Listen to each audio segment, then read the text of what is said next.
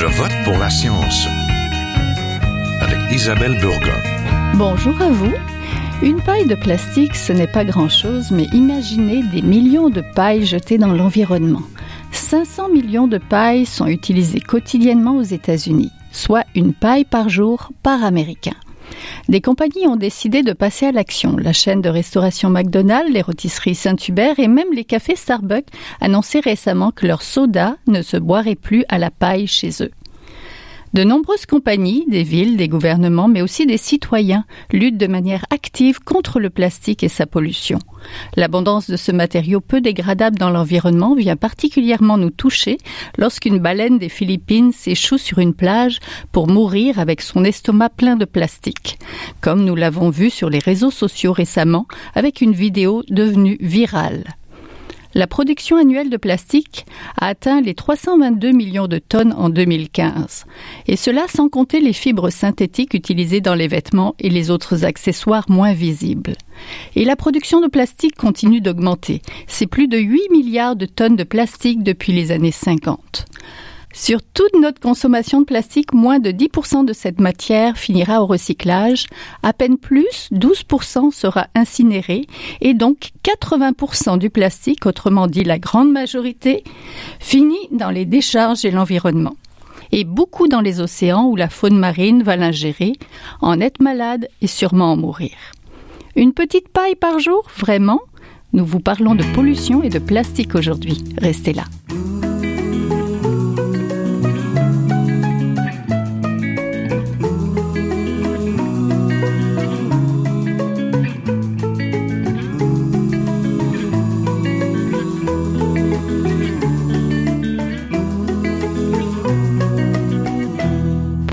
Parler de la pollution par le plastique, les pailles qui semblent si inoffensives aux îles de plastique qui flottent dans nos océans, je reçois Amélie Côté, spécialiste en gestion des matières résiduelles et consultante. Elle a un blog, Bricapax, c'est ça? Oui. Bricapax Bonjour. Bonjour. Je reçois aussi Agnès Le Rouzic, chargée de la campagne Océan et Plastique chez Greenpeace Canada. Bonjour. Bonjour. Et Laure Mabilo, coordinatrice du festival Zéro Déchet, qui est organisé par l'association québécoise Zéro Déchet, je pense. Au point de vue quantité de plastique, une paille, ça paraît pas très lourd. Amélie, écoutez. Non, c'est c'est pas euh, une très grosse Quoi? proportion de la génération de plastique. Un des problèmes qu'on retrouve, qu'on constate, qu'on comme par exemple pour les ustensiles ou pour les objets à usage unique, c'est que généralement ils sont très peu recyclables. Donc euh, Mm. on les accepte pas dans les systèmes de récupération. Euh, donc ça peut devenir un contaminant, ça peut causer des problématiques. Et effectivement, la paille, ça a quand même frappé l'imaginaire collectif avec, je crois, la vidéo de la tortue notamment, là, qui Mm. avait une, une paille euh, dans la narine, dans, dans le nez. Euh, donc, si ça peut avoir éveillé la conscience de certaines personnes, puis donner l'envie d'agir plus concrètement, mais la paille, c'est euh, c'est même pas la pointe de l'iceberg. Là, je saurais pas comment le, le quantifier, mais c'est vraiment une très très petite proportion. Euh, comme le sac en plastique en fait partie, mais c'est vraiment de réfléchir à comment changer les habitudes de consommation en général pour passer d'une culture du jetable à des produits davantage durables. Et Madame Le Rouzic, les pailles, est-ce qu'on les retrouve beaucoup dans les océans? Justement, on voit des vidéos et puis... euh, Mais euh, juste vous donner peut-être un chiffre, euh, les Canadiens en consomment 57 millions par an, par jour. Euh, aux États-Unis, ça s'approche du 500 millions. Fait que c'est sûr que si on interdit les pailles et qu'on euh, se tourne vers le réutilisable, ça va avoir quand même un effet positif. Euh, c'est pas le top de l'iceberg, ça fait quand même partie euh, des des des articles euh, de plastique jetable qui sont les plus retrouvés sur les sur les, Les plages. Euh, c'est un article qui euh, bah, par euh, par design en fait est fait pour être consommé euh, à, à, à l'extérieur. On consomme rarement des pailles à la maison, euh, donc c'est c'est invariable que ça termine dans dans l'environnement. Ça s'envole, ça c'est pas, euh, c'est difficilement recyclable.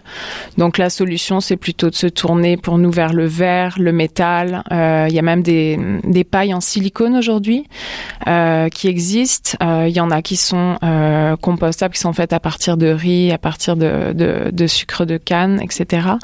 Il y a beaucoup beaucoup d'options qui existent pour remplacer le plastique. on estime que par contre, se tourner vers des, des, des pailles jetables qui seraient faites en papier, par exemple, mhm. Ça déplace le problème plus que ça ne le règle. Donc, euh, allons-y pour le réutilisable. Oui, c'est ce que j'allais dire. L'empreinte écologique d'une paille en acier inoxydable serait quand même plus élevée que celle d'une paille en plastique, mais l'usage répété peut-être peut permettre mhm, euh, de le réduire. Est-ce qu'il faut aller dans le réutilisable ou un changement plus radical de nos habitudes de consommation? Euh, je pense qu'il faut installer du réutilisable, par exemple, dans euh, dans les bars, euh, etc. Puis, je pense que nous aussi, personnellement, on peut on peut repenser notre notre façon de consommer. Ou de boire. On n'est pas toujours obligé de boire à la paille. Si? C'est ça. J'ai pas l'impression que ça soit ça soit un, un, un outil indispensable quand quand on boit un café. Euh, donc je, je dirais qu'il y a, il y a un petit peu des deux euh, dans les systèmes où c'est euh, c'est euh, c'est beaucoup utilisé dans, dans le protocole mhm. comme comme des des bars etc. oui, on peut peut-être penser à du réutilisable, à, à outiller différemment son commerce. Puis après, je pense qu'individuellement, on, peut faire euh, le choix de pas en prendre, puis euh, ça se passe bien. Madame Le Rosy, qui avait un bon point tout à l'heure, c'est souvent à l'extérieur qu'on utilise des pailles, donc. Euh, mm. Donc ça dépend pas juste peut-être de la personne qui consomme, ça ça dépend de la personne qui va lui offrir la paille aussi, donc les compagnies. Oui, c'est pour ça qu'il faut agir à tous les niveaux. Il faut autant sensibiliser les consommateurs qui vont être en mesure de dire euh, s'il vous plaît, je veux pas de paille, euh, mais aussi mhm. justement les, les, les commerçants euh, qui, qui en donnent automatiquement. Mais bon, euh, si on regarde le, la majorité des pailles, quand, quand Greenpeace avait fait organiser des nettoyages et mené des enquêtes dans cinq villes canadiennes, on s'était aperçu que les pailles qu'on retrouvait majoritairement, c'était quand même des pailles de McDonald's, de, de Starbucks Mhm. de Tim Horton. Donc c'est surtout les grosses compagnies qui qui qui qu'on voit en tout cas au Canada. Euh, et c'est c'est vraiment à tous les niveaux qu'il faut agir. Oui, donc c'est une bonne chose que les compagnies euh, décident d'interdire les pailles et disent dans mon commerce il n'y en aura pas? Oui, c'est une bonne chose c'est la voie à prendre selon mm. moi. Euh, mais c'est une bonne chose mais il faut pas que ce soit la seule action. c'est ça faut pas que ça mm-hmm. s'arrête là. Puis euh, surtout les plus gros producteurs euh, que je viens de citer qui sont les les les, les grandes compagnies n'ont pas n'ont pas pris cette décision encore. Oui madame Côté quelle autre action alors? Ben, c'est que finalement, les pailles, c'est une petite proportion de ce qui est généré dans la restauration rapide. Euh, après ça, souvent, ces commerces n'ont même pas de système de récupération en bonne et due mhm. forme, ne vont pas récupérer les matières organiques non plus, qui est probablement la plus grosse proportion de leur empreinte environnementale. Donc, faut pas non plus que le bannissement ou la non-utilisation des pailles vienne dédouaner l'absence d'action environnementale plus structurante aussi. Là. Euh, et donc, je suis tout à fait d'accord que ça prend effectivement des contraintes au niveau plus légal, réglementaire, euh, qui est tout à fait possible, euh, soit dit en passant, de, de mettre en œuvre euh, s'il y a une volonté politique. en fait, euh, en ce moment, on a une politique québécoise de gestion des matières résiduelles et on pourrait décider d'avoir des réglementations plus contraignantes, par exemple, obligeant les entreprises euh, à instaurer des systèmes de récupération, à réduire à la source, à prendre euh, en, en, différentes actions. Donc, euh, la paille, c'est un élément parmi beaucoup d'autres actions. Mm-hmm. puis souvent, c'est ça j'ai l'impression qu'il y a un risque de dérive, de dire, de dire on n'aura plus de paille. Et voilà, nous mhm. avons fait notre action pour l'environnement. Vous, vous êtes consultante. J'ai vu que vous avez euh, fait euh, des conférences auprès des écoquartiers, personnes d'écoquartiers. Est-ce que qu'est-ce que vous leur dites? Est-ce que les écoquartiers peuvent avoir une influence sur les commerces justement du quartier par rapport à la paille, par rapport aux matières résiduelles? Ben, tout à fait. En fait, c'est des organismes dont euh, qui ont du financement pour notamment faire de la sensibilisation. Donc, euh, c'est vraiment un lien avec euh, avec avec ces actions-là. Eux, ils ont un lien privilégié aussi avec les gens de leur les organisations de leur quartier, de l'arrondissement. donc, c'est c'est une de leurs missions premières de faire cette sensibilisation-là. Et ils pensent quoi des pailles aux écoquartiers? Euh, je leur ai pas posé la question spécifiquement, je dois mhm. dire. Euh, c'était la formation dont vous parlez, c'était avant euh, avant l'été dernier, donc avant mhm. qu'on qu'on entende énormément mhm. parler euh, de cette question-là. cela dit, ce qui est intéressant, c'est aussi le, le, le, message de sensibilisation générale par rapport à la gestion des matières résiduelles pour pas, par exemple, pour le recyclage, il y a une certaine forme de déresponsabilisation quand on dit bon ben de toute manière, je recycle donc, c'est une action qui fonctionne, mais aussi, je vais pas recycler parce que le système fonctionne pas bien, donc je ne peux rien faire. Je n'ai aucun levier d'action individuelle alors qu'il y en a plusieurs. Euh, et ça prend une combinaison de leviers d'action mmh. individuelle et collectif pour arriver à des solutions concrètes.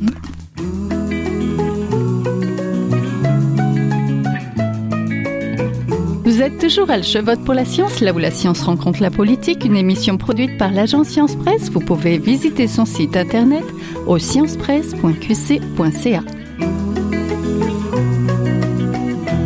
Madame Mabilo, quel est l'état actuel de la crise liée à la pollution euh, plastique? Oh bah euh, la pollution plastique, oui, ça, ça fait euh, ça fait vraiment peur. chaque seconde, on produit 10 tonnes euh, de plastique. Je pense que ça, ça, ça donne la mesure de, euh, de, de, de l'ampleur de la problématique. C'est pour ça que quand on parle de, de, euh, de paille et de plastique, on peut se dire ah, c'est c'est une toute une toute petite partie, mais c'est c'est c'est quand même l'effet cumulé de, de, la distribution de de ces objets à usage unique qui, euh, qui jouent là, on, les bouteilles de plastique. Euh, je pense que ça c'est c'est c'est vraiment très très gros. Puis euh, j'espère qu'on ira rapidement sur sur sur des avancées sur cette thématique là. À l'échelle de la planète, si on regarde le nord et si on regarde le sud, je suppose que la pollution plastique est pas la même. Nous, on produit beaucoup, puis on consomme beaucoup, on jette, puis ça se récupère plus au sud. Mm.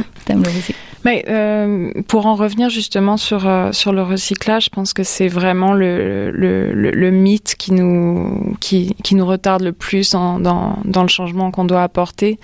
Euh, c'est cette idée que parce qu'on parce qu'on parce que les filières de recyclage existent euh, au Canada, euh, nécessairement tout est recyclé. C'est pas vrai.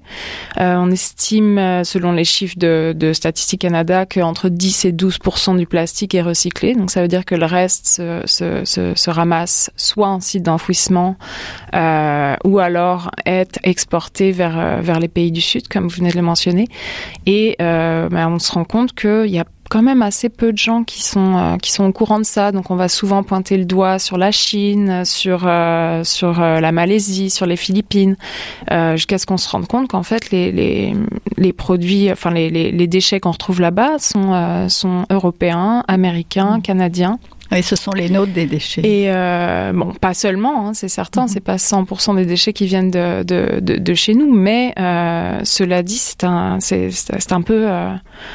Euh, Enfin, il y a, y a, un petit peu d'hypocrisie euh, là-dedans. Donc, euh, donc pour régler ce problème, c'est sûr que le gouvernement actuellement prend pas la bonne direction parce que ce qu'il veut, lui, c'est augmenter euh, le taux de recyclage. Or, on, on voit qu'avec la production euh, actuelle, qui est en passe d'augmenter, euh, le, le, recyclage, c'est c'est vraiment utopique de penser que ça va régler la situation.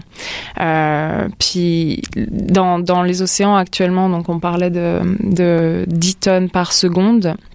Euh, c'est sûr que c'est pas juste des emballages à usage unique, il y en a une bonne partie pourtant, je pense que c'est de l'ordre de 40 à 50% du plastique produit qui sert à produire des emballages qu'on va dont on va se servir une minute ou, mmh. ou 12 minutes, c'est c'est c'est complètement euh, incroyable de, de se dire qu'on utilise une matière qui est une matière ultra durable pour un usage aussi euh, temporaire.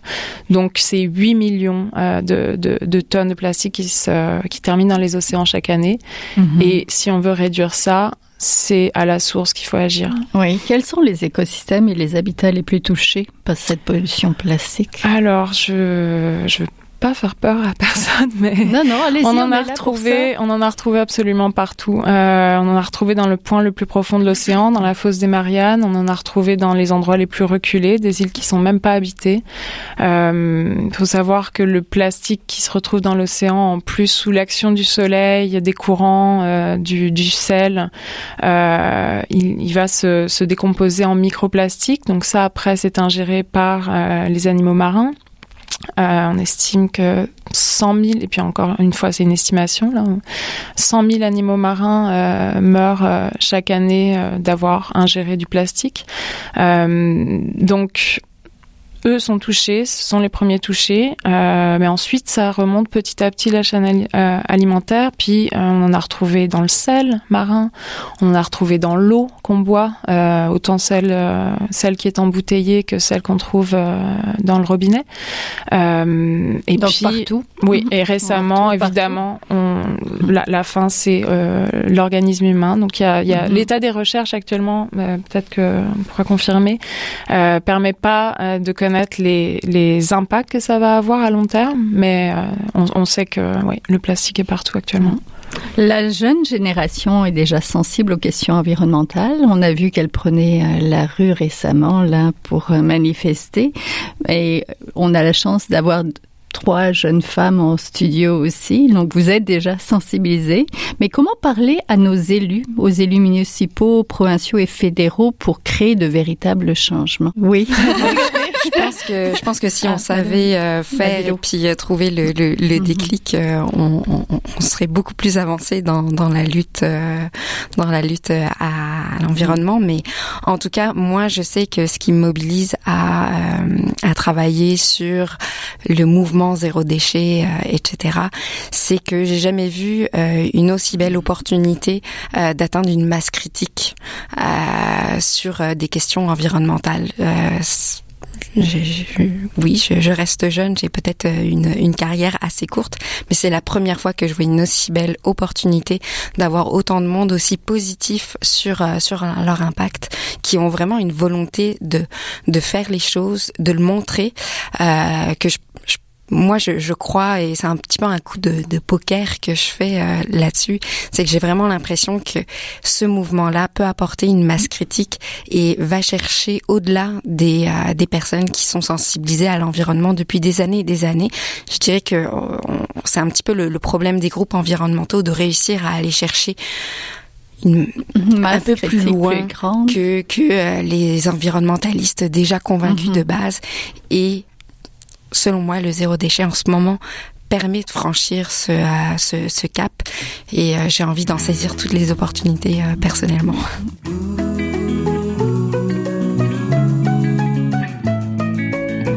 Vous êtes toujours à Je vote pour la science, là où la science rencontre la politique, une émission produite par l'agence Science Presse. Vous pouvez visiter son site internet au sciencepresse.qc.ca. Comment parler à la génération qui a plus mon âge, on va dire Parce que je sais que ma fille est très sensibilisée, mais euh, comment convaincre ceux qui sont déjà, qui sont au pouvoir et qui sont là et qui prennent pas forcément les bonnes décisions? L'exemplarité? Oui, il y, a, il y a plusieurs techniques. En fait, je pense que c'est vraiment une diversité des tactiques. Là. Mettons, je vais utiliser ce terme-là. Euh, ça passe beaucoup par les enfants. J'ai entendu beaucoup parler de parents qui deviennent sensibilisés parce que leurs enfants reviennent de l'école, puis ils leur disent euh, maman, papa, pourquoi on composte pas ou bon, euh, je veux je veux générer moins de de déchets. Euh, pour pour rejoindre les élus, moi, je crois justement à cette visibilité avec toute la jeunesse qui sort euh, dans la rue, euh, la présence euh, dans les médias de plus en plus, euh, tout ça va un, une certaine influence parce que même si on a un gouvernement qui n'était pas euh, d'emblée euh, sensibilisé ou actif par rapport à l'environnement, euh, éventuellement avec le temps, peut-être qu'il n'a plus le choix de voir que, que il y a quelque une, chose proportion importante de la population et, trouve que c'est important d'agir à ce niveau-là. Donc, euh, moi, personnellement, entre autres, là, je vais former des élus municipaux sur la gestion des matières résiduelles. Donc, ça, ça peut être un moyen de les sensibiliser éventuellement euh, à passer à l'action de différentes manières, puis à présenter aussi l'importance de la sensibilisation là, pour accompagner, accompagner les changements euh, qui sont euh, mis en place. Mais vraiment, c'est d'y aller de plein de manières, je pense. Puis mm-hmm. l'exemplarité, comme Laure le mentionnait, de voir l'action beaucoup plus d'influence. ma, mère est devenue zéro déchet. Ah, donc, grâce à euh, vous. Donc euh, ça, ça, ça fonctionne. Puis euh, je dirais que faut pas hésiter aussi à aller leur parler. ça a un impact tellement important de leur parler. nous, par exemple, à l'association québécoise zéro déchet, on avait commencé à faire une tournée pour rencontrer l'ensemble des élus des arrondissements. je pense que ça a un impact sur. Ils, ils, savent c'est c'est quoi les sujets qui ressortent ils savent qu'est-ce qui est important aussi pour euh, les, citoyens qui vont voter pour eux, euh, c'est quelque chose à, à, pas sous-estimer de, parler à ces élus, à ces représentants. Ça a vraiment un bel impact, je pense, et euh, ils porteront des projets en faveur des sujets dont dont ils entendent parler. Passons en mode solution. Donc chacune d'entre vous peut-être me donner deux solutions assez facile peut-être à mettre en place ou pas trop compliqué ou pas trop longue pour d'abord éliminer ces pailles-là. Puis le plastique en général, c'est le sujet d'aujourd'hui, mais on pourra parler aussi des matières résiduelles. Donc euh, peut-être Madame Babilo.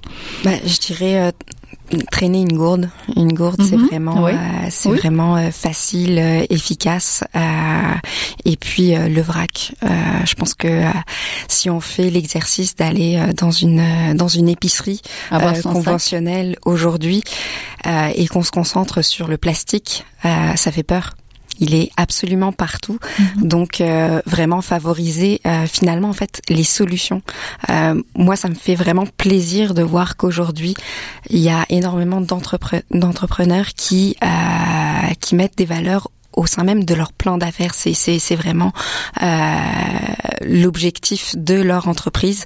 C'est c'est d'être plus au cœur de l'environnement et je pense qu'il faut favoriser ces ces, ces entrepreneurs. Oui, Madame Le que vous avez une gourde justement à côté de vous. Oui, elle parlait d'eau, j'ai eu soif. Euh, euh, oui, donc là, oui, deux solutions, deux assez solutions. faciles et rapides. Euh, bah déjà, Peut-être commencer par analyser euh, sa consommation de plastique en, regard en analysant le contenu de son bac de recyclage ou de sa poubelle de salle de bain, par exemple. Ça peut donner une bonne idée de où est-ce qu'on peut couper. Euh, et où est-ce qu'il faut le faire? Euh, deuxièmement, euh, les achats, euh, ce qui va, ce qui va nous faire souvent acheter du plastique, c'est les achats de dernière minute, les achats euh, auxquels on n'a pas pensé, des achats impulsifs, ouais. Euh, donc se préparer euh, avant d'aller faire son épicerie, avoir une liste, euh, préparer ses. Quand on a la chance, et encore là, j'insiste sur le fait que tout le monde n'a pas une une épicerie zéro déchet dans dans, dans son quartier ou à proximité. Mmh. pour ceux qui ont la chance de l'avoir, bien se préparer avant d'aller faire son épicerie et euh, pour ceux qui euh, n'ont que des supermarchés qui offrent du plastique, ça peut être bon d'aller parler aux gérants et euh, peut-être d'en parler autour de soi pour que ça change parce que on l'a vu au Royaume-Uni, il y a des supermarchés qui ont déjà pris le, les devants et qui ont décidé de d'éliminer le plastique de leur marque maison. Ça devrait pas être si compliqué pour les supermarchés de, de changer. Il mhm. faut juste qu'il y ait une question de volonté. Puis pour ça, il faut que les, leurs clients leur en parlent. Oui, Madame Côté, deux solutions pas trop compliquées. Pour les pages, j'ai une solution très simple qui est mm. boire avec sa bouche. Euh, oui, la plupart des gens ont cette possibilité-là. Donc euh, là où c'est vraiment euh, incontournable d'avoir une paille, c'est parfois en situation de handicap ou dans certains contextes, mais autrement, on n'en a pas besoin. Donc, vraiment, la réduction à la source comme première solution. Euh, puis, on a parlé beaucoup du plastique euh, dans les, les, les, les, éléments de consommation plus alimentaire, mais ça se retrouve aussi dans les composantes de notre quotidien. Dans un ordinateur, par exemple, il y a du plastique. Et une des actions concrètes, je pense, c'est de prolonger, de prendre soin des objets pour qu'ils durent plus longtemps. Donc pour réutiliser, ben en fait pour consommer moins en général, pour réduire notre empreinte environnementale. Donc euh, plusieurs euh, euh, outils existent, mm-hmm. notamment les des événements de réparation. on a il y a un groupe Facebook qui s'appelle Tout ce qui se répare, qui est une communauté d'échange de pratiques où vraiment, je crois, c'est 5 ou 6 000 personnes qui partagent des trucs et astuces pour la réparation. Euh, donc ça, c'est une manière concrète d'avoir accès à des solutions là, mm. pour euh, prolonger la durée de vie des objets. Oui, dans les universités aussi, ils font des cafés euh, réparotons. c'est ce genre d'initiative qu'on peut encourager aussi. Quelles sont justement les initiatives, peut-être même plus internationales, qu'on peut, qui peuvent nous inspirer? Est-ce qu'il y a des choses qui se font ailleurs qui peuvent inspirer notre manière de fonctionner ici? Mais euh, en ce moment, euh, je dirais euh, au Québec, il y a le groupe Nourrir. et si on n'a pas de solution pour faire du vrac quand en fonction de là où on habite, mhm. ben, on peut s'investir pour créer une cellule Nourrir par chez soi. C'est quoi une cellule Nourrir? Alors Nourrir, c'est en fait un groupe d'achat citoyen et on va commander en avance les produits qu'on veut qu'on veut acheter. Puis ensuite on globalise la commande en grosse quantité, puis on met ça dans des bocaux. C'est en plus grosse quantité, puis euh, on arrive peut-être un mois, deux mois après sa commande.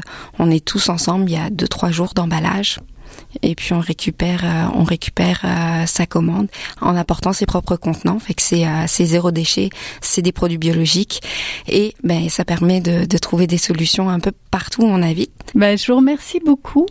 On était en compagnie aujourd'hui donc de Laure Mabilo coordinatrice du festival Zéro Déchet, de l'association québécoise Zéro Déchet, d'Amélie Côté, spécialiste en gestion des matières résiduelles et consultante. Elle a un blog, on va mettre euh, l'adresse du blog sur notre page, et d'Agnès Lerouzic, chargée de la campagne Océan et Plastique chez Greenpeace Canada. Merci. Merci. Merci. C'est tout pour cette semaine. Je pour la science est une production de l'agence Science Presse avec Radio VM, à la régie Daniel Fortin, à la recherche François Cartier, à la réalisation de l'émission et au micro Isabelle Burguin. Vous voulez réécouter cette émission? Restez à l'écoute des rediffusions cette semaine vous pouvez l'écouter aussi en podcast sur le site de l'agence Science Presse. Et si vous l'avez aimé, n'hésitez pas à la partager. À la semaine prochaine. Jin est un chercheur typique de ceux pour qui les progrès de la bioinformatique ont préséance sur le sens biologique et pour qui la grosse science constitue la seule logique. On y parle de génome, de transcriptome et de spliceosome, de traductome, de protéome et de foldéome, de kinome, de protéasome, mais pas du glaucome de Guillaume, de signalosome vers les lysosomes, et puis E.T. Des milliers de candidats qui montent et qui descendent en fonction du stimulus duquel ils dépendent. Pendant que Dr. Roy, en ses résultats et avec son accent chinois, il